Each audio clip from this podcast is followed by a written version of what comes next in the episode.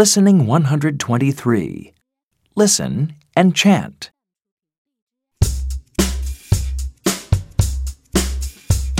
The fox has my rope. The fox is on a stone. Hurry up, fox. I want to go home. My nose is cold.